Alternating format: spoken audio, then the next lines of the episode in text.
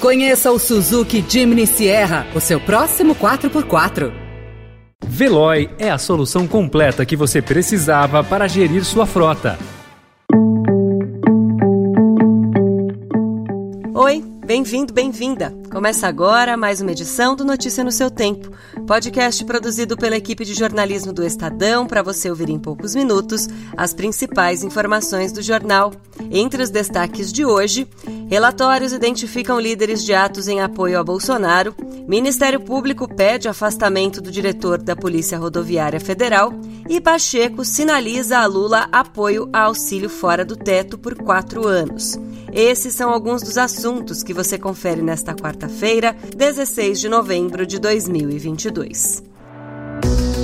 Estadão apresenta Notícia no seu tempo.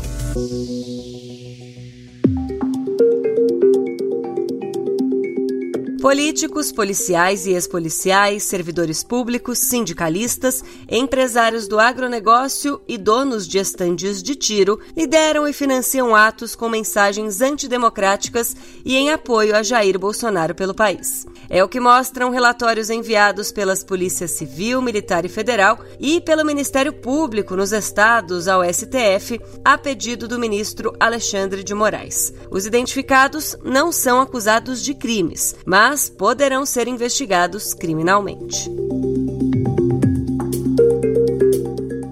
Ontem, o feriado de proclamação da República fez com que aumentasse o número de apoiadores de Bolsonaro que protestam contra a vitória de Lula entre o prédio da Assembleia Legislativa de São Paulo e o Comando Militar do Sudeste, na capital. Em Brasília, manifestantes se reuniram em frente ao quartel-general do Exército. O Ministério Público Federal no Rio de Janeiro pediu o afastamento imediato do diretor-geral da Polícia Rodoviária Federal, Silvinei Vasques, por 90 dias e sua condenação por improbidade administrativa. O órgão afirma que Vasques fez uso indevido do cargo para beneficiar a candidatura do presidente Jair Bolsonaro à reeleição. A Procuradoria destacou que Vasques chegou a pedir votos para o presidente nas redes sociais na véspera do segundo turno.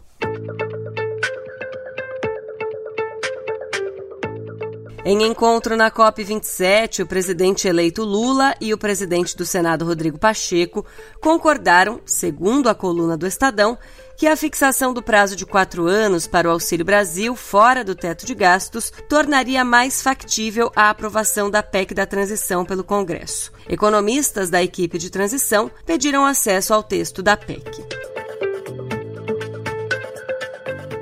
Também na Conferência do Clima da ONU no Egito, o ministro do Meio Ambiente, Joaquim Leite, disse que a política ambiental deve se basear na geração de emprego verde e não em redução de emissões de gases de efeito estufa extremamente forçada. O ministro de Jair Bolsonaro também criticou o uso de jatinhos em referência ao presidente eleito Lula e afirmou que o mundo não será salvo pelos caridosos. Em São Paulo, o Tribunal de Justiça suspendeu os efeitos de uma lei municipal que revogava a criação de uma reserva extrativista na Baía dos Castelhanos, em Ilhabela, no litoral norte paulista. A liminar, divulgada anteontem, foi dada em ação direta de inconstitucionalidade proposta pelo Procurador-Geral de Justiça do Estado, Mário Sarrubo.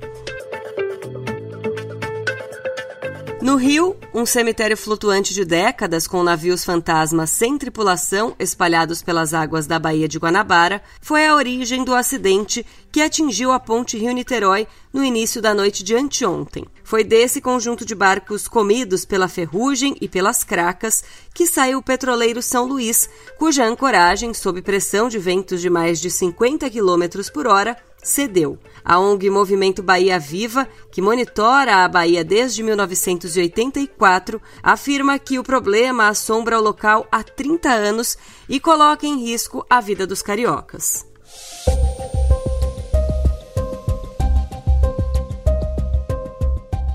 Saúde. A Fiocruz identificou o surgimento de uma nova subvariante do coronavírus no Amazonas, que fez ressurgir a Covid no estado. No resto do Brasil, os efeitos dela ainda são incertos, embora haja cenário de alta de casos em grande parte dos estados. Especialistas ouvidos pelo Estadão dizem que informações preliminares sugerem que essa nova versão possa ser mais transmissível. Morreu ontem, aos 73 anos, o ex-governador de São Paulo, Luiz Antônio Fleury Filho. Deputado, promotor de justiça e professor, ele comandou o Estado pelo antigo PMDB, atual MDB, entre 1991 e 1994.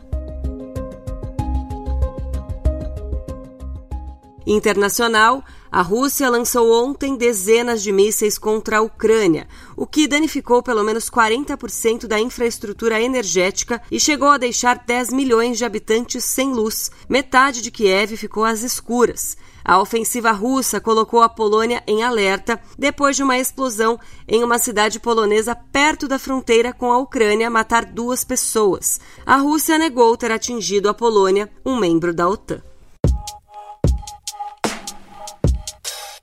José Saramago nasceu na pequena aldeia portuguesa de Azinhaga, no dia 16 de novembro de 1922. Ensaio sobre a cegueira é só uma das obras de uma lista longa que lhe valeria reconhecimento internacional, o Prêmio Camões, em 1995, e o Nobel de Literatura, em 1998. No ano de seu centenário, Saramago é celebrado com novos livros. Entre eles estão As Artemagens de Saramago, com ensaios escritos ao longo do tempo e reescritos agora por Leila Perrone Moisés, e uma edição especial em capa dura e com nova apresentação de Andréa Del Fuego, de O Evangelho segundo Jesus Cristo, que chega às livrarias em dezembro. Já a Rua do Sabão lança nos próximos dias De Memórias Nos Fazemos, escrito pela única filha de José Saramago, Violante, com suas histórias e reproduções de correspondências. Dime cómo hacemos. Si tú me deseas, yo a ti también. Hace rato te quiero comer. ¿De qué vas a hacer? Así que ponme un dembow que se Foram divulgados nesta terça os concorrentes ao Grammy, premiação que celebra os destaques da música no ano. A brasileira Anitta está na competição, indicada na categoria Revelação do Ano. A cerimônia de entrega do prêmio será em 5 de fevereiro, em Los Angeles. Essa foi mais uma edição do Notícia no seu tempo. A apresentação e o roteiro são meus, Adriana Simino. A produção e a finalização do Felipe Caldo. O editor de núcleo de áudio é Emanuel Bonfim. Obrigada pela escuta e um ótimo dia.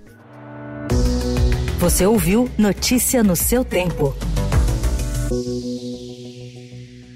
Conheça o Suzuki Jimny Sierra, o seu próximo 4x4.